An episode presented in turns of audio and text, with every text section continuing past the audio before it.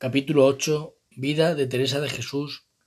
Trata del gran bien que le hizo no apartarse del todo en la oración para no perder el alma y cuán excelente remedio es para ganar lo perdido. Persuado a que todos la tengan, dice como es tan gran ganancia y que aunque la tornen a dejar es gran bien usar algún tiempo de tan gran bien.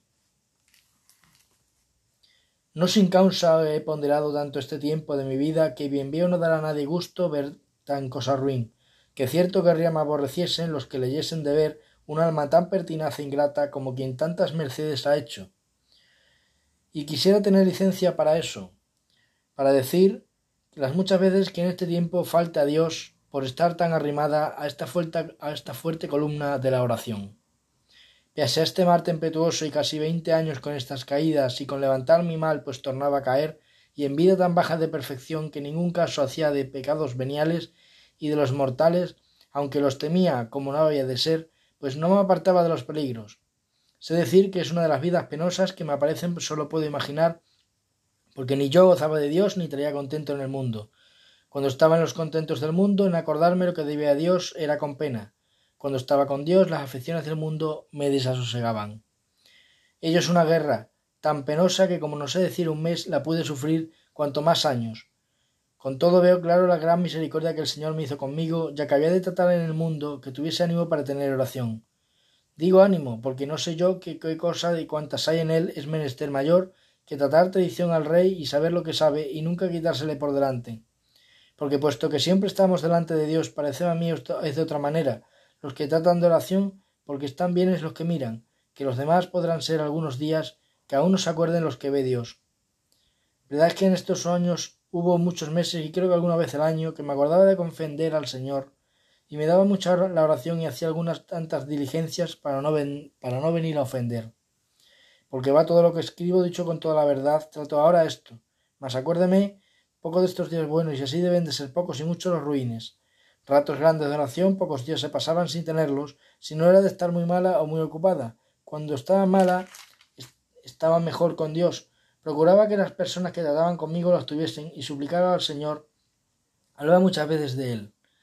Así que si no fue el año que tengo dicho en veintiocho que hasta que comencé oración, más de dieciocho pasé esta batalla y contienda de tratar con Dios y con el mundo.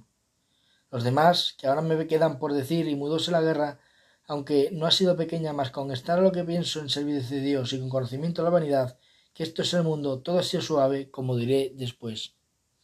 Pues para lo que he tentado contado, esto es, como he dicho, para que se vea la misericordia de Dios y mi ingratitud. Lo otro, para que contienda el gran bien que hace Dios a su alma, que la dispone para tener oración con voluntad, aunque no esté tan dispuesta como es menester y tan dispuesta como es menester, como si no haya persevera, por pecados y tentaciones y caída de mil maneras que ponga el demonio. En fin, tengo por cierto sacar al Señor a la puerta de salvación como lo que ahora parece me ha sacado a mí. Plegue a su majestad, no me tome a yo a perder. El bien que tiene se ejercita en oración. Hay muchos santos y buenos los que han escrito. Digo oración mental. Gloria sea a Dios por ello. Y cuando no fuera esto, aunque soy poco humilde, no tan soberbia que en esto osara hablar, de lo que yo tengo experiencia puedo decir que es por los males que hagas, quien la ha comenzado no la deje, pues en el medio por donde puede tornarse a remediar sin ella será muy dificultoso. Y no le tienta el demonio por manera que a mí, no dejarla por humildad, crea que no puede faltar a sus palabras, quien arrepintiéndome de veras y determinándose a no ofender se torna la amistad que estaba y hacer la mercedes que antes hacía y que a veces mucho más sin los arrepentimientos se lo merecía. Y quien no lo ha comenzado por amor del Señor, le ruego que no, que no carezca de tanto bien, no ya quiere temer, sino de desear, porque cuando fuera adelante y se esforzara en ser perfecto que merezca los justos y regalos que en estos da Dios y poco ganar, entendiendo el camino para Dios y se si persevera, entiendo yo en el misericordia de Dios que nadie lo tomó por amigo, que no es otra cosa oración mental mi parecer, sino tratar de amistad, estando muchas veces tratando solas con quien sabemos que nos ama. Y si vos aún no la amáis, porque para ser verdadero amor y que dure la amistad hanse de encontrar las condiciones que el Señor ya sabe cómo puede tener falta, no podéis que acabar con vos amarle tanto, porque no es de vuestra condición, más viendo lo mucho que os va a tener su amistad y lo mucho que os ama, paséis de esta de estar mucho con quien os tan diferente de vos. Con bondad infinita de mi Dios, que me parece que yo os veo y me veo en esta suerte, regalo de los ángeles, que toda me querría cuanto veo en ustedes celos amaros. Con cierto es de sufrir a quien sufre que estéis con él, o que es buen amigo hacéis, Señor mío, como lo veis regalando y sufriendo y que esperáis que se haga vuestra condición. Mientras tanto le, sufrís vos suya. Tomáis en cuenta, mi señor, los retos que os quiere y con un punto de arrepentimiento olvidáis que yo os he ofendido. He visto esto claro por mí y no veo creador mío, porque todo el mundo que se preocupe llegar a vos por esta particular amistad. Los malos que son de vuestra condición se deben llegar para que cuando os hagáis buenos que os sufran, estéis con ellos siquiera dos horas cada día, aunque ellos no estén con vos, sino con mil revueltas de cuidados y pensamientos del mundo como yo hacía a ellos. Por esta fuerza que se hace a eh, querer estar en tan buena compañía, forzáis vos, Señor, los demonios para que no la cometan, y que cada día tengan menos fuerza contra ellos y dásela a ellos para vencer. Sí, no, sí que no matáis a nadie. Vida de todas las vidas a los que fían de vos y de los que os quieren por amigo, si no sustentáis la vida del cuerpo con más salud y dais el alma. No entiendo esto que temen los que temen comenzar la oración mental, ni sé de quién han de miedo.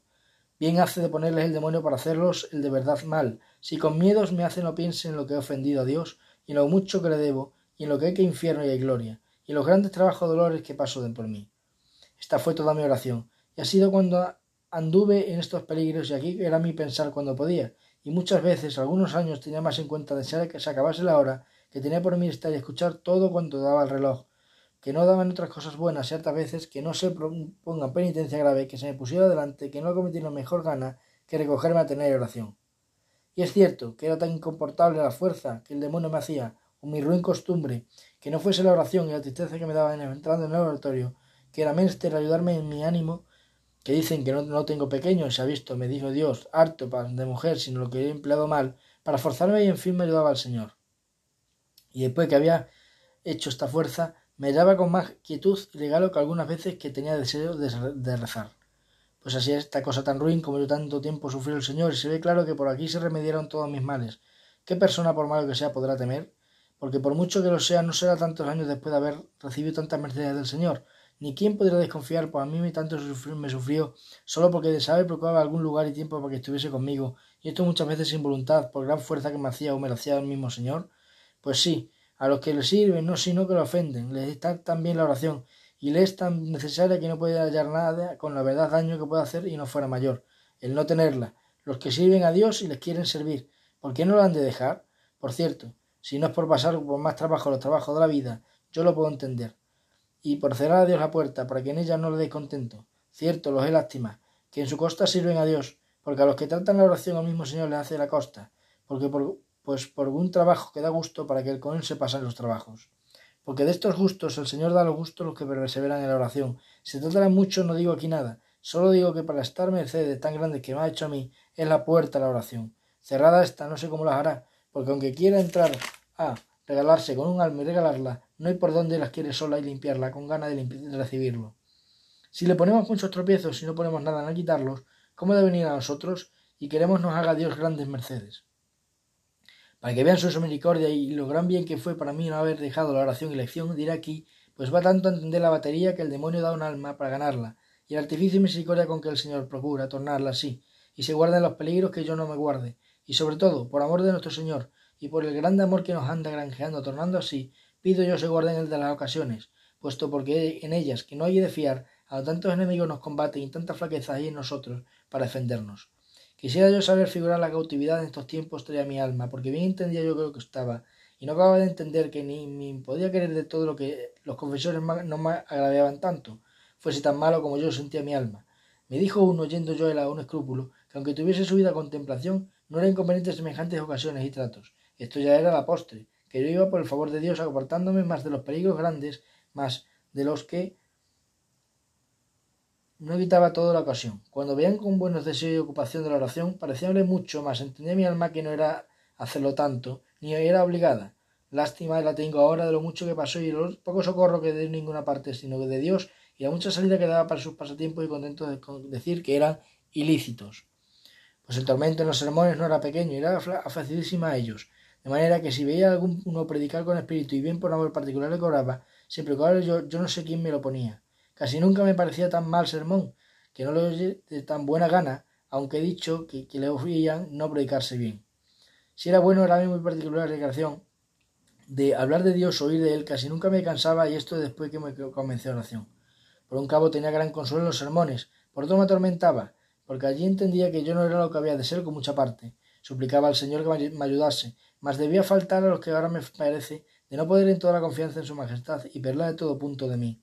Buscaba remedio, hacía diligencias, mas no debía de entender que todo aprovecha poco si quitada de todo punto la confianza de nosotros no la ponemos en Dios. Deseaba vivir que me entendía que no vivía sino que peleaba en una sombra de muerte, y no había quien me diese vida, y yo no la podía tomar, y quien me la podía dar tenía razón de no socorrerme, pues tantas veces me había tornado de sí y yo dejándole.